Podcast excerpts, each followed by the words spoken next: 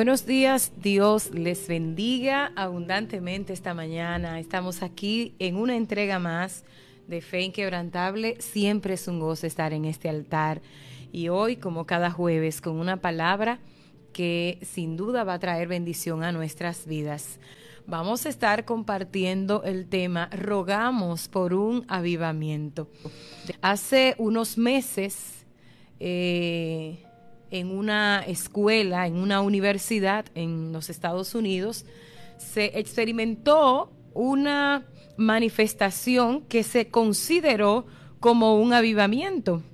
Y se hacían muchas publicaciones en las redes sociales y muchos comentarios sobre lo que estaba ocurriendo en aquella universidad, un momento de oración, un devocional, llegó a convertirse en un en un culto a Dios de días. Es decir, que se tomó mucho tiempo. Y bueno, dado a esto, que ya no es tan común en nuestros tiempos, la gente empezó a llamar esta manifestación como un avivamiento.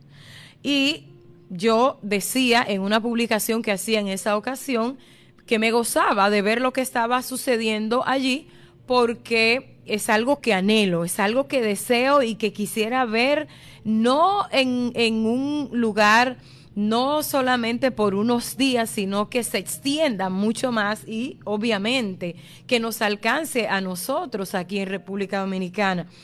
Y en uno de mis comentarios decía que el avivamiento no se provoca. Mucha gente decía, oremos y provoquemos un avivamiento en nuestro país, imitemos, era como algo así que decían algunas personas en sus comentarios y yo decía, no, es que un avivamiento no se provoca. Y alguien me refutaba, con todo su derecho, ¿verdad? Naturalmente, y me decía, pastora, ¿cómo va a ser que un avivamiento no se provoca? ¿Cómo es posible? Sí se provoca. Si nosotros nos ponemos de acuerdo, si nos unimos, vamos a provocar un avivamiento. Y yo le decía, es que el avivamiento es un milagro. Es una obra absolutamente soberana de parte de Dios.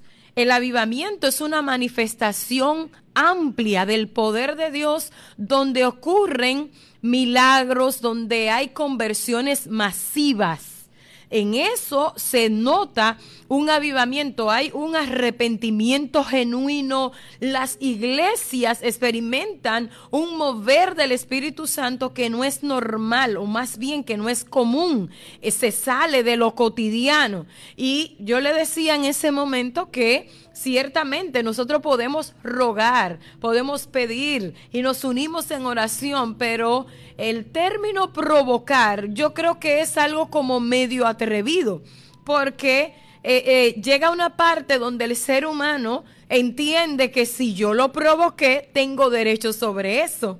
Y si hay un lugar donde se ha provocado un avivamiento, entonces se corre el riesgo de que en otros lugares se quiera imitar lo que sucedió en ese lugar y bajo esas mismas medidas querer provocar lo que Dios hizo en otro lugar con un propósito determinado, en un momento determinado y de la manera que Él quiere hacerlo. Entonces, en ese sentido, yo entiendo que es como muy atrevido de parte de nosotros querer decir que podemos provocar que ocurra un avivamiento. Obviamente yo entiendo que nosotros podemos orar con fe y que la fe es la que va a traer como resultado una respuesta. Estoy totalmente de acuerdo con eso. Sin embargo, este día mi propósito al compartir con ustedes este tema no es discutir si se provoca o no un avivamiento. Mi propósito es llevarles a la necesidad, al, a despertar el anhelo en cada uno de los oyentes de ir a la presencia del Señor y rogar un avivamiento. ¿Qué es un avivamiento? ¿Qué ocurre en un avivamiento? ¿Cuáles han sido los avivamientos que ha experimentado la humanidad? Miren, desde tiempos de la, del Antiguo Testamento se han registrado avivamientos. Los avivamientos se dan cuando hay un arrepentimiento genuino en una gran parte de una población. Una gran parte de, de, un pueblo se eh, arrepiente genuinamente y es un tiempo glorioso donde no hay tanta programación, donde no hay necesidad de estimular tanto a la gente y nosotros vemos ejemplos de eso que siempre menciono, pudiéramos mencionar muchos avivamientos, pero llega a mi mente el tiempo del rey, el joven Josías, que se le conoce como la reforma del rey Josías. Josías se encuentra, el rey Josías encuentra al pueblo de Israel completamente apartado de Dios se habían olvidado de la ley de Dios, ya ni siquiera la leían, estaba empolvada, olvidada, engavetada y no se practicaba ningún tipo de ceremonia que le hiciera recordar quién era Dios para el pueblo de Israel. Se habían olvidado por completo de Dios. Ya para ellos la adoración,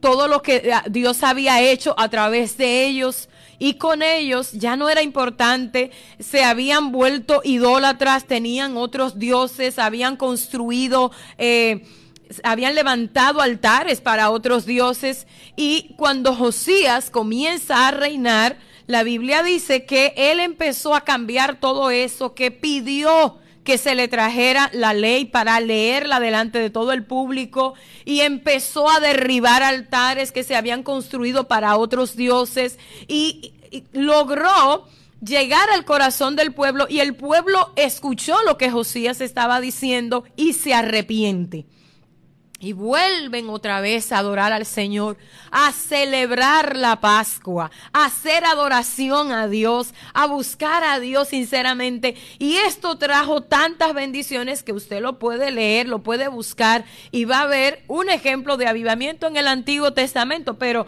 en el Nuevo Testamento nosotros encontramos ejemplos de eh, avivamiento precisamente con el nacimiento de la iglesia primitiva, con los primeros apóstoles ocurre un avivamiento. Era el ejemplo más típico, más, más puntual de avivamiento de nuestro tiempo. Estamos hablando de que en ese tiempo los creyentes eran amenazados, eran, bueno, eran asesinados. Y esto no impedía que la iglesia siguiera creciendo. Los mensajes de los predicadores en ese tiempo producían tal efecto que las conversiones eran por miles.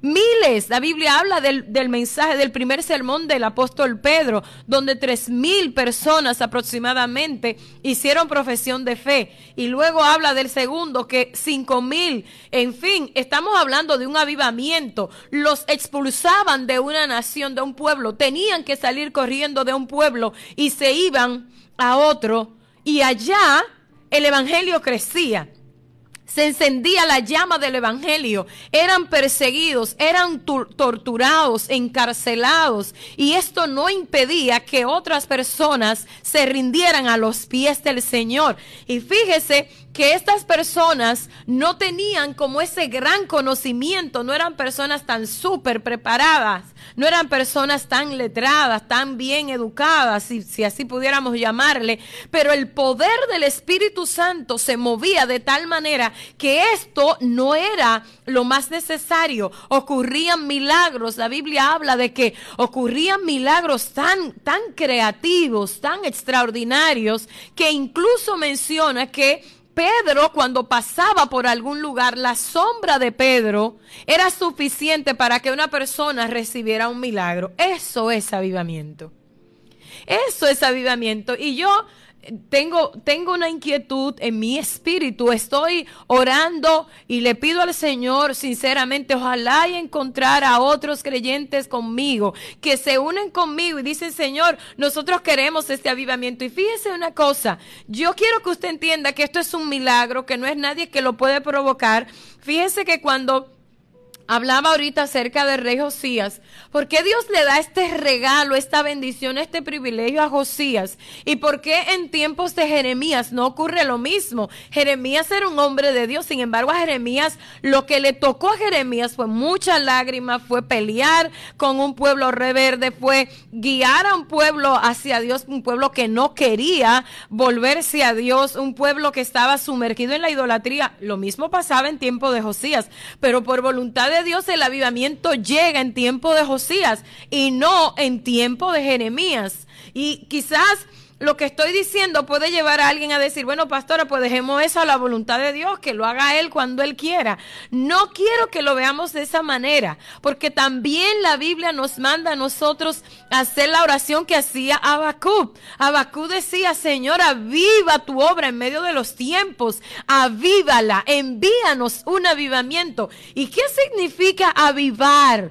Lo que significa la palabra avivamiento, que también puede ser vista como despertar es, es, darle vida a algo que está muerto. Y es lo que ha caracterizado todos los avivamientos, que no los voy a mencionar ahora. Es un tema que me apasiona muchísimo y que de alguna manera quisiera compartirlo en algún momento con ustedes, pero lo que ha caracterizado la mayoría de los avivamientos que se registran en la historia es que se da en un escenario donde hay una decadencia espiritual muy marcada, donde hay una, un deterioro moral, donde las personas están muy alejadas de Dios, donde abunda un gran nivel de pecado. Pero en medio de todo eso siempre ha existido un grupo empeñado que desea ver esa manifestación de gloria y poder, esa manifestación de sanidades, de milagros. Y ustedes me escuchan y me van a escuchar muchas veces decirlo. No es, no, no nos estamos refiriendo a avivamiento cuando en la iglesia se hace un evento muy bonito o, o donde hay quizás una hora donde muchas personas cayeron al suelo. Eso no es avivamiento. Avivamiento no es cuando, una, cuando muchas personas en un evento cristiano saltan o hablan en lenguas o profetizan. Eso no es avivamiento. Esto bien puede ser manifestaciones de los dones que Dios ha delegado a la iglesia y que se van presentando de manera muy parcial en un lugar en ciertos momentos y que de hecho muchas veces vale la pena preguntarnos si realmente allí hay una manifestación del Espíritu Santo o estamos dando rienda suelta a nuestras emociones, porque una cosa y otra puede suceder. ¿Cómo me voy a dar cuenta que estamos en avivamiento? Avivamiento es sobrenatural. El avivamiento no requiere el estímulo humano para que la gente se convierta. Ese, esa, esa insistencia, cuando yo escucho, y bueno, me voy a limitar en esto porque hay gente que no me va a entender, pero es que no quiero que pensemos que cuando estamos, salimos de un servicio y ha habido un gran movimiento, nos sintamos conformes. A eso quiero decir, esto es bueno, pero no es suficiente. Debe haber en nosotros el anhelo de predicar este santo evangelio y ser impactado por Dios en un gran avivamiento, donde las almas se salven, donde la gente corra al evangelio, donde, donde el Espíritu Santo convenza de pecado, como dice su palabra yo quiero ver más. Y yo no sé quién más se pondría en mi posición cuando yo veo lo que nos dice la palabra de Dios las promesas que Dios tiene para su pueblo, yo espero algo más. Yo espero algo más. Sí, sí, voy a ser clara en esto. Yo sé que no es en el tiempo de Rebeca, yo sé que no es en el tiempo de una iglesia determinada, por grande que usted la vea, pero sí yo entiendo que es una promesa de Dios para nosotros y que hay señales que deberían estar acompañando a la iglesia de Jesucristo que no lo están. No vamos a ocultar el sol con un dedo, no, no lo vamos a hacer. Yo estoy esperando de Dios algo más y entiendo que estamos viviendo en un escenario que se adecua, que es preciso, que, que nos habla de que viene la lluvia que Dios promete para la iglesia, para su pueblo. Esa manifestación de gloria, aleluya. Y no estoy hablando de esto como quien está añorando los tiempos antiguos como quien está extrañando las cosas pasadas. Yo siempre digo que Dios es un Dios de tiempos y en su momento Él se va a manifestar, en su momento, pero nosotros debemos ir a la presencia del Señor a rogar por la necesidad de una manifestación de gloria sobre nuestra tierra, en nuestro pueblo. Lo va a hacer el Señor, probablemente a través de la iglesia más pequeñita, a través de la persona que menos oímos, a través de la persona menos eh, letrada, a través de alguien que ni siquiera conocemos, pero nosotros debemos estar anhelando la manifestación del poder de Dios. Y yo estoy, todos estos días he estado con esta inquietud en mi vida y oro al Señor. A veces estamos en la iglesia, a veces vamos a eventos, a veces participamos en grandes actividades y a la gente hay que rogarle que pase. A la gente hay que casi rogarle que abra sus labios para adorar al Señor como si no conociera a Dios. Y yo, yo digo, Dios amado, esta inquietud, esta, esto que está quebrantando mi espíritu, estoy convencida de que hay más personas que están anhelando lo mismo, están deseando lo mismo. Yo quiero ver esa gloria de Dios manifestarse en nuestras vidas. Y cuando estaba orando por esto, el Señor me llevó a Ezequiel capítulo 37, un pasaje bíblico muy conocido, muy estudiado por los creyentes. Así que quiero que usted lo busque. Ahí, Ezequiel capítulo 37, y es probable que lo tengamos que mencionar en la próxima semana. Quiero bendecir la vida de los que están con nosotros ahí en, en Facebook. Gracias por estar ahí, por conectarse, los que están también en la radio. Gracias por estar ahí. Estamos viendo este tema esta mañana y voy así como rapidito porque quiero que lo, que lo disfrutemos. Busque su Biblia en Ezequiel capítulo 37. ¿Qué visión tiene el profeta Ezequiel? ¿En qué momento Ezequiel tiene esta visión? ¿Qué está pasando? ¿Por qué Dios lleva a Ezequiel a ver esta visión? ¿Qué quería Dios? enseñarle a Ezequiel. Aleluya. Dios lleva a Ezequiel en un momento a la realidad espiritual que estaba viviendo el pueblo de Israel. Y vamos a ponernos en contexto, como siempre me gusta hacerlo. ¿Quién era el profeta Ezequiel? Profeta Ezequiel es uno de esos profetas que fue parte del, del, grupo de, de los eh, israelitas que fueron llevados cautivos a Babilonia bajo el gobierno de Nabucodonosor.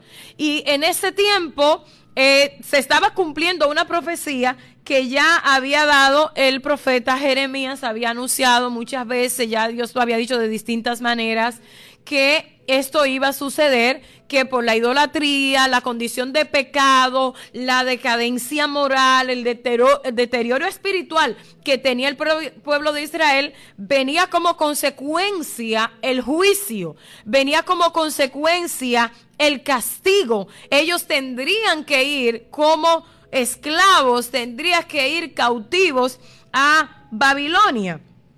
Y usted puede leer esto en, los libros de los reyes y las crónicas. ¿Qué ocurre con el pueblo de Israel cuando van llevados cautivos a Babilonia? Y este pasaje bíblico de Ezequiel capítulo 37 es una visión que tiene Ezequiel ya estando en Babilonia. Es una visión que Dios le da acerca del pueblo de Israel ya estando cautivos en Babilonia.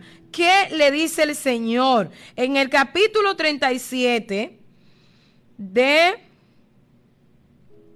el libro de Ezequiel, profeta Ezequiel, dice la palabra del Señor en el versículo 1, la mano del Señor vino sobre mí. Está hablando Ezequiel la mano del Señor vino sobre mí, me llevó en el espíritu del Señor y me puso en medio de un valle que estaba lleno de huesos. Me encanta ver cómo esta, esta, esta visión que tiene Ezequiel, él la va detallando paso a paso. La mano del Señor vino sobre mí, me llevó en el espíritu del Señor y me puso en medio de un valle que estaba lleno de huesos. este valle lleno de huesos, hasta este momento, lo único que nos indica es que no hay vida. Y sigue diciendo, me hizo pasar cerca de ellos a su alrededor y vi que eran muchísimos sobre la faz del campo. Está hablando de una inmensidad, de un valle inmensamente amplio, lleno de huesos. Y dice, me hizo pasar cerca de ellos, a su alrededor, y vi que eran muchísimos sobre la faz del campo, y por cierto, secos en gran manera. ¿Qué quería especificar Ezequiel cuando dice los vi? Eran huesos secos, pero no eran simplemente secos, eran secos en gran manera. Y me dijo, hijo de hombre, ¿vivirán estos huesos? Yo le respondí, Señor Dios, tú lo sabes. Y aquí me detengo. Este valle de huesos secos que está viendo el profeta Ezequiel está hablando de manera está mostrando la condición espiritual que estaba viviendo el pueblo de Israel. Dios le muestra la sequía, Dios le muestra la muerte, una muerte, está hablando de donde definitivamente no hay nada allí. Está hablando de un valle de huesos secos y e, él quiere destacar y dice, están secos, pero están secos en gran manera. Está diciendo, allí no hay ninguna señal de vida, hay una señal de que hace mucho tiempo murieron. Es una señal de que allí no hay vida por ningún lado. Y en medio de esta visión, el Señor Dios le dice, le hace una pregunta a Ezequiel que viene a darle sentido a lo que estoy diciendo desde el principio. Ezequiel le dijo, el Hijo de Hombre, ¿vivirán estos huesos? ¿Cuál es la respuesta de Ezequiel? Tú eres que sabe, Señor. Tú eres que sabe, vivirán estos huesos, Ezequiel. ¿Qué tú estás viendo? Un valle lleno de huesos secos y secos en gran manera. Y aquí viene la pregunta del Señor. Bendito sea Dios. Mira, si Dios te está inquietando por la condición espiritual de tu ciudad, por la condición espiritual de tu familia, por tu pueblo, por tu congregación, tú estás siendo llevado al valle de huesos secos. Y hay gente que está dentro del valle, hay gente que forma parte de los huesos secos, pero no sabe, no lo siente, no lo percibe, no lo entiende. Otras personas fueron llevadas junto con Ezequiel hasta Babilonia y usted lo sabe, pero él está siendo movido por Dios para ver lo que está ocurriendo en el mundo espiritual. Hay gente que el Señor le muestra, y alabo a Dios por esto, la condición espiritual de nuestra gente. Y eso es lo que ve. Mientras que otros están viendo fiestas, deleite, placeres, riquezas, hay una hay un grupo que está viendo la condición espiritual y tus ojos se abren a esa condición espiritual y tú sabes que donde hay mucho placer, donde hay mucha riqueza, donde hay mucha bulla, hay algo más. Ahí hay muerte espiritual y es por eso que a nosotros los creyentes nos mueve la compasión, la compasión que movió a Cristo cuando dice en, en los evangelios que él miraba a las personas como ovejas que no tienen pastor y dice que sentía compasión de ellos. Bendito sea Dios, aleluya. Estamos viendo gente muerta espiritualmente, secos en gran manera, pero tienen buena posición económica o tienen una buena presentación física o se ven bien, andan haciendo con su vida lo que quieren y parece que todo está bien, pero hay alguien a quien Dios le revela la condición espiritual y le deja ver que están secos y secos en gran manera. Y sé que lo que estoy diciendo es delicado, porque alguien pudiera condenarme y decir, pastora, si usted dice eso es porque usted se está considerando como la que está muy viva frente a los que están muertos. Tiene que haber alguien a quien Dios le revele la condición espiritual de esta sociedad. Tiene que haber alguien que sus ojos se abran frente a la destrucción que está viviendo nuestra gente. Y esto era lo que pasaba con Ezequiel. Pero cuando Ezequiel ve la realidad, Ezequiel no se apresura a decir, claro que vivirán, claro que se van a levantar, claro que van a tener vida. Ezequiel dice, Señor, tú lo sabes. Ezequiel se limita a la voluntad perfecta de Dios al tiempo perfecto de Dios. Ezequiel dice, yo no lo sé, tú eres que lo sabes. Tú eres que sabes, Señor, si ellos van a vivir este montón de huesos secos. Bendito Dios. Señor, tú eres que sabe. Señor, la delincuencia está acabando. Hay una pregunta que sale de nuestro interior. ¿Quién tiene la respuesta a esto? La tiene mi Dios. Pero ¿dónde está nuestro problema? Que a veces queremos buscar la respuesta a esa situación en el gobierno. Y no digo que el gobierno no tenga que dar respuesta, por supuesto que debe darla. Pero la iglesia no debe confundir sus, sus armas de guerra la iglesia no debe confundir sus estrategias. La iglesia no puede confundir la fuente de poder que tiene. Aleluya. Nosotros, además de identificar qué es la muerte espiritual, tenemos que reconocer que quien da la vida, quien da la vida es Dios. Quien da la vida es el creador. De donde procede la restauración espiritual del hombre es absolutamente de Dios. Oh Señor, tú lo sabes. Ezequiel está diciendo, yo no veo. No veo, no sé cómo pudieran vivir. Esto sale de mi, de mi comprensión. No sé cómo esos huesos vivirán. No lo sé, Señor. Tú lo sabes. Tú sabes si vivirán. Aleluya. Y sigue diciendo, me dijo entonces, profetiza sobre estos huesos. Aleluya. Me dijo entonces, profetiza sobre estos huesos. ¿Y qué era lo que Ezequiel tenía que profetizar? Su buen deseo. Tenía Ezequiel que profetizar lo que sus emociones le dictaban en ese momento. Cualquiera en la posición de Ezequiel extrapolándola a nuestro tiempo, pudiera declarar juicio. Esta gente está muerta, esta gente no entiende, esta gente está perdida, ahí no hay nada que buscar, ellos no tienen solución. Otros van a declarar lo contrario, pero Ezequiel se cuida de que sea lo que Dios dice que se tiene que hacer. Y Dios le dice entonces, Ezequiel profetiza sobre esos huesos que están secos y secos en gran manera. Huesos secos, oigan palabra de Jehová. Y llama mi atención lo que Dios le está diciendo a Ezequiel. Aleluya, gloria a Dios. Mira, si el Espíritu Santo te tiene inquieto, inquieta por la condición espiritual de tu gente, eh, ten por cierto que Él te va a hablar y te va a decir qué hacer.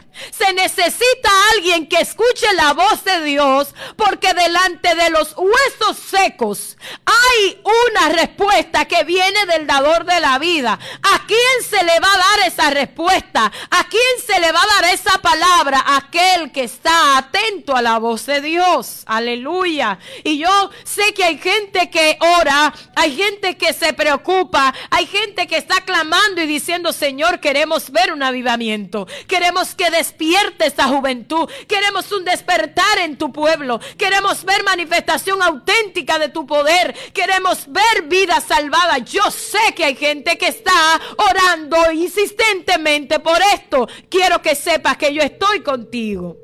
Que también estoy orando. Dios le dice a Ezequiel, ¿está viendo los huesos secos? Ahora habla con los huesos secos. Oh, gloria a Dios. Diles, háblales, dirígete a los huesos secos. ¿Acaso esto tiene sentido? Hablarle a huesos secos, inertes, que no tienen vida. ¿Tiene sentido esto hablar con algo que se convierte en un simple objeto que no tiene ningún valor? Aleluya, gloria a Dios. Esto era lo que Dios le estaba diciendo a Ezequiel. Ezequiel, tú ves cómo están esos huesos secos en gran manera. Háblales. Aleluya, mi alma adora a Dios. Háblales. Y dile que escuchen la palabra de Dios. Aquí es donde nosotros los creyentes somos llamados locos. Hay gente que dice que somos locos. Bueno, el apóstol Pablo dice que para, para el que se pierde el evangelio es locura. Y vamos a seguir en esa locura. Es una locura pararte frente a un montón de huesos secos y empezar a hablarles. Oh, gloria al Señor. ¿Qué quiere decir esta palabra para nosotros hoy? ¿Qué quiere decirme el Señor con esto? Aleluya. Nosotros quisiéramos hablarle a la gente y que la gente responda y estar hablando con gente llena del Espíritu Santo, gente que conoce la palabra, gente que responde al llamado, gente que entiende lo que estamos haciendo. Pero cuando Dios te llama hablarle a gente que no escucha, que no ve, que no no entiende. Hablarle a espacio donde la gente ni siquiera conoce. Aleluya, bendito sea Dios. Pareciera, yo me pongo en la posición de Ezequiel. Hablarle a huesos secos, nadie más te iba a escuchar. Nadie más te iba a animar, nadie más te iba a apoyar y a decirte, sigue Ezequiel, sigue Ezequiel, sigue diciéndolo. No, está hablando con huesos secos.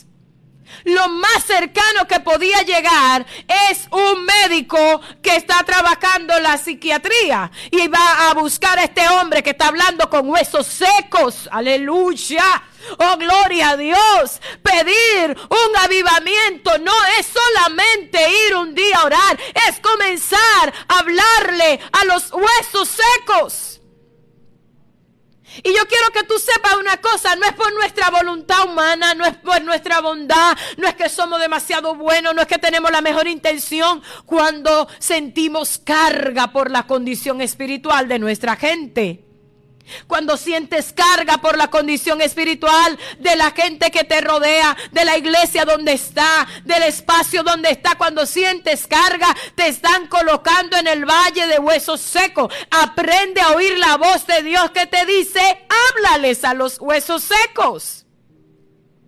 Los huesos secos es la gente que tú le predicas y no entiende. Hueso seco es la gente que ve milagros, pero no, no actúa. Tú dices, Dios mío, pero si Dios lo salvó, lo rescató de la muerte, lo libró de un accidente, mira todo lo que ha visto, mira la gloria de Dios, cómo se ha manifestado, pero no lo entienden. No, no lo ven así, no lo ven de esa manera. Esto mismo son los huesos secos. Quizás te está tocando a ti hablarle a huesos secos. Y yo vengo a decirte esta mañana, no te canses de hablarle a los huesos secos. No te canses de dar la palabra. No te canses de hablarle lo que Dios te dijo que le hable. Gloria a Dios. Aun cuando tú veas que están secos y secos en gran manera.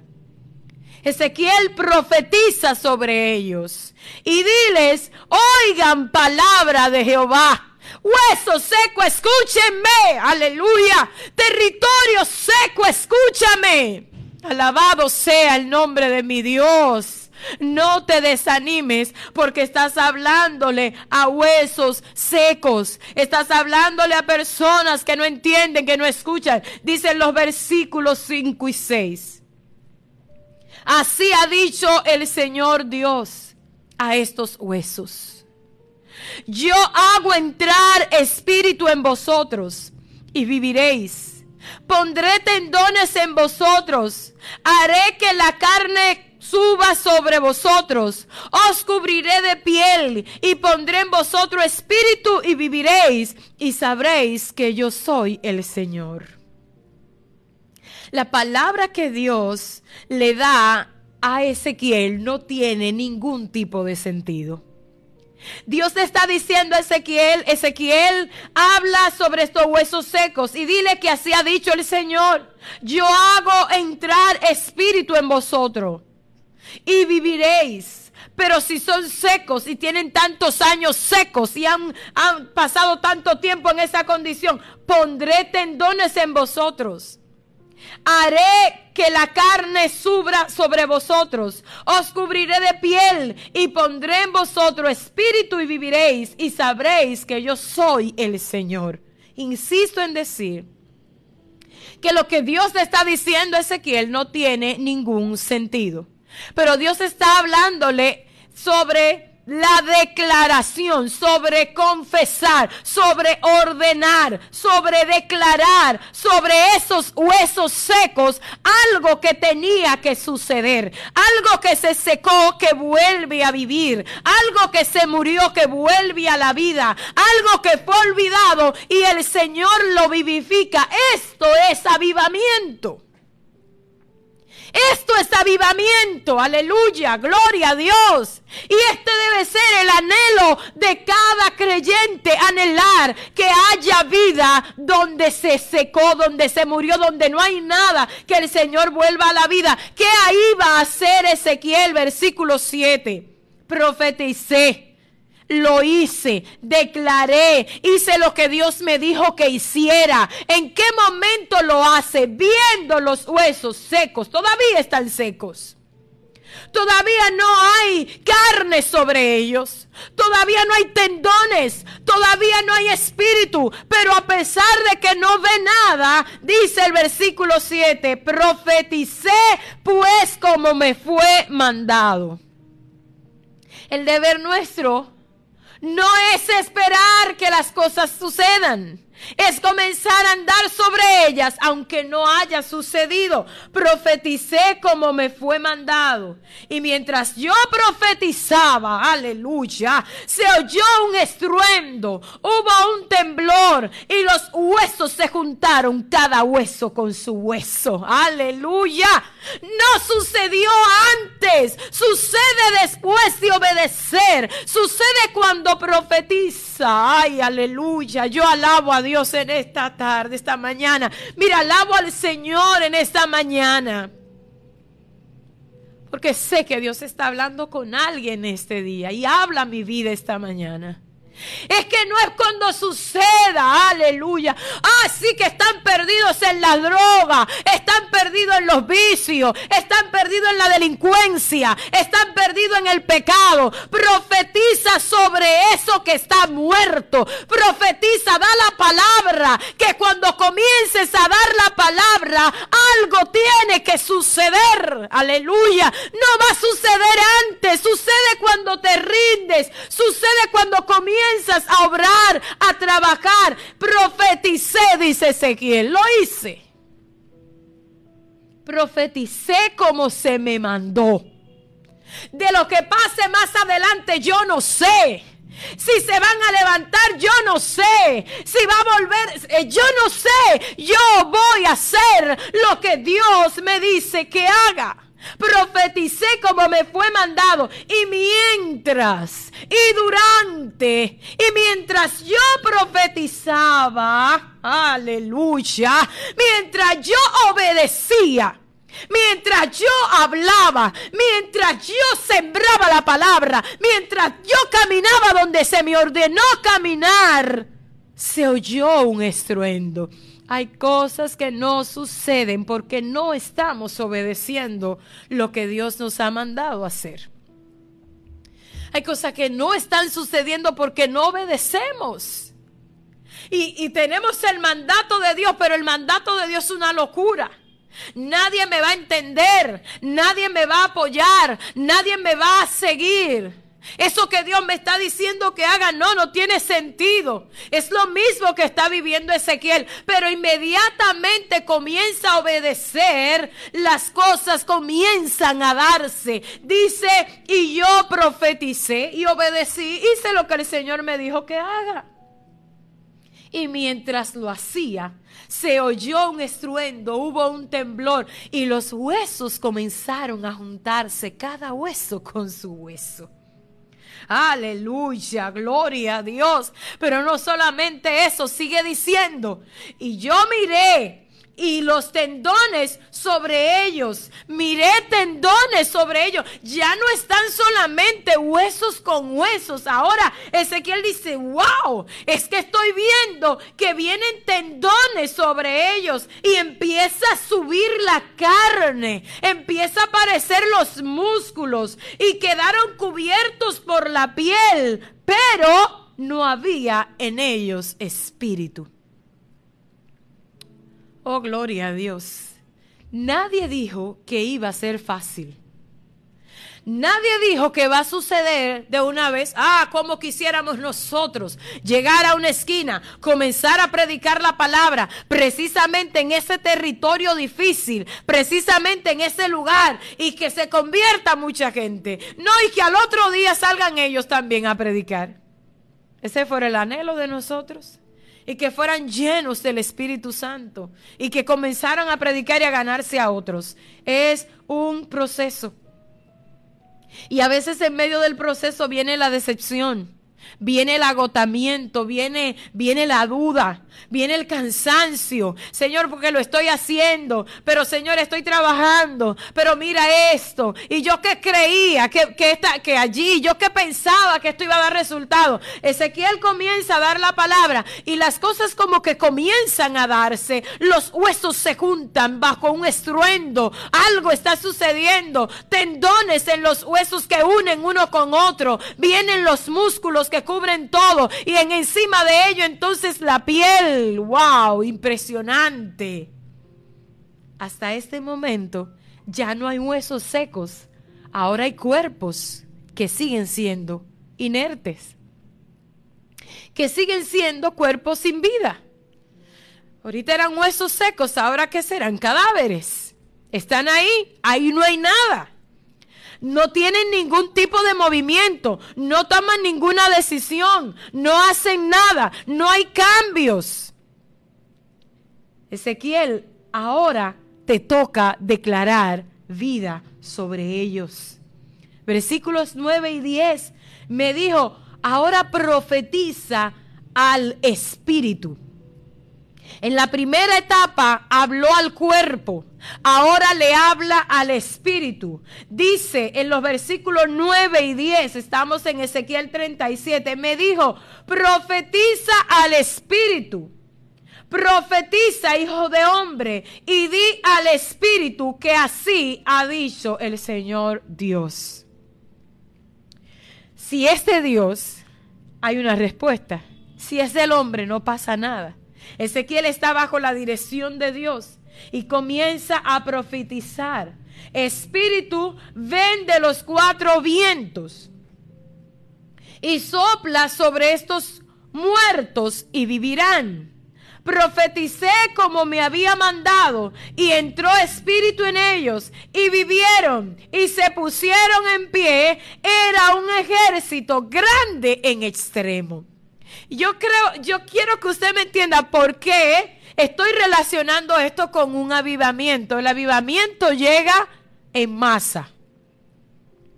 El avivamiento llega en masa. Es una manifestación del poder de Dios en grandes multitudes.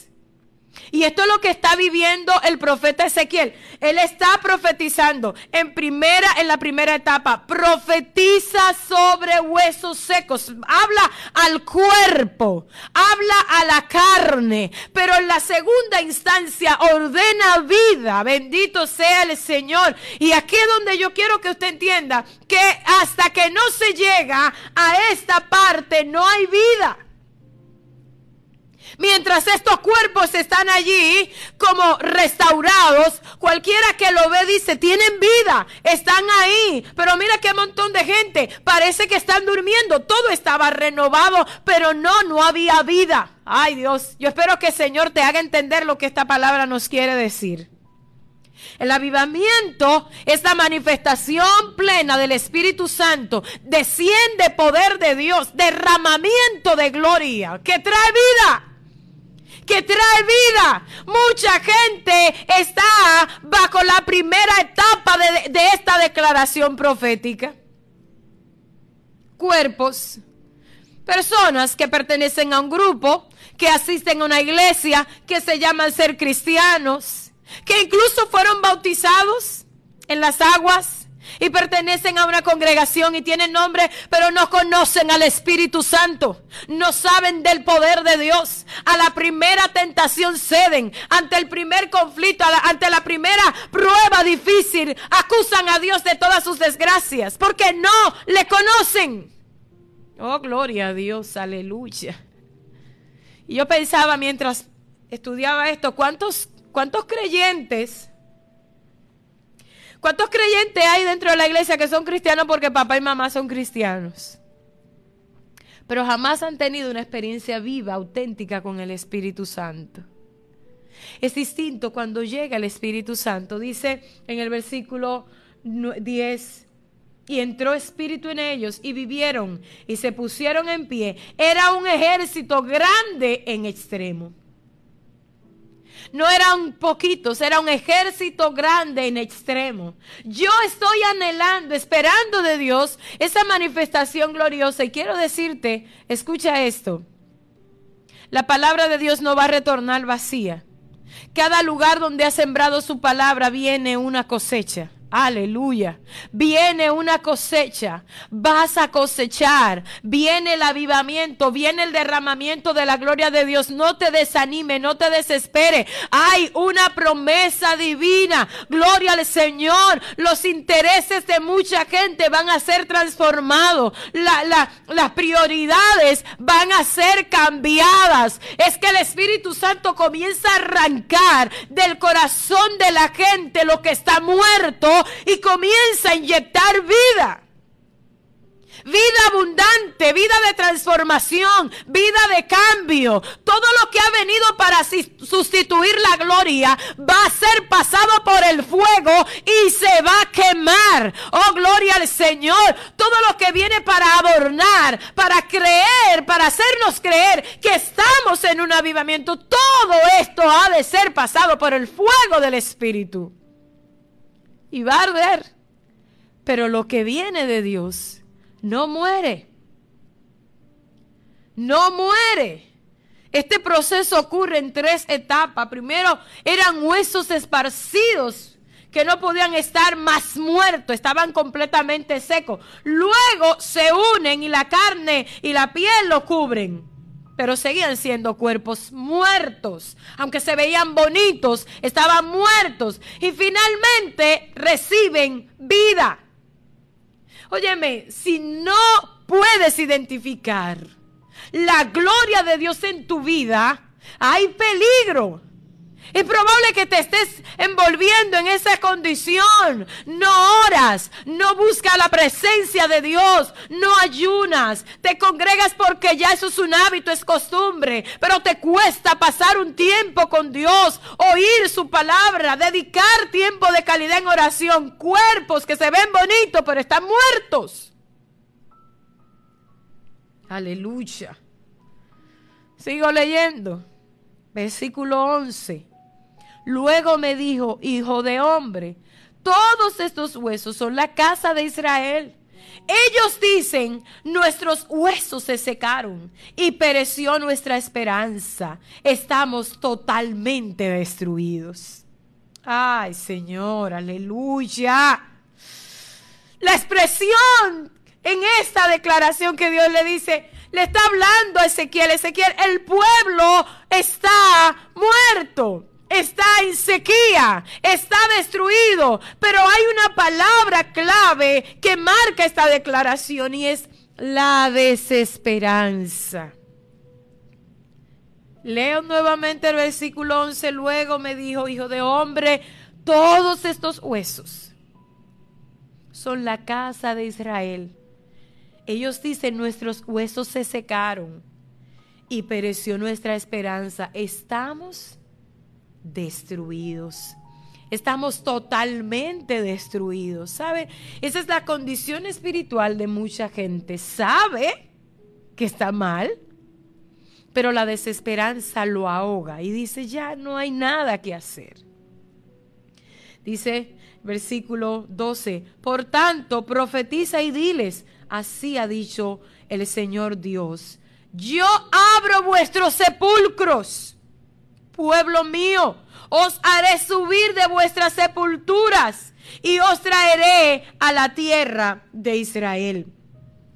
Y les dirás, así ha dicho el Señor, yo tomo a los hijos de Israel de entre las naciones a las cuales fueron, los recogeré de todas partes y los traeré a su tierra. Claro que estamos hablando acerca del pueblo de Israel. Y Dios está hablando específicamente de la condición espiritual, de la condición incluso eh, eh, real que estaban viviendo, eh, estaban viviendo ellos en ese tiempo viviendo como cautivos en Babilonia, la condición espiritual, la condición física, la condición política del pueblo de Israel en este momento era desesperanzadora. Estaban en esta condición y ellos dicen, ya no tenemos esperanza. Pero el Señor le dice a Ezequiel, cuando te digo que profetice vida sobre esos huesos, cuando te digo que, le, que, que, que declare la palabra, le estoy diciendo de una manera que ellos volverán a tener vida. Yo anhelo que la palabra que hemos compartido en esta mañana llegue a tu corazón. Y no puedo quedarme hasta aquí. Esto, esto tenemos que verlo la próxima semana. seguiremos hablando acerca de esto. El tiempo se nos ha agotado. Pero por favor, quiero que entiendas la posición donde tú estás. Si eres de los que Dios está inquietando y te está revelando la, la decadencia moral, espiritual, social que vive nuestra gente, si estás inquieto, inquieta por la, por la sequía espiritual, incluso dentro del mismo pueblo de Dios, viene palabra de Dios para ti.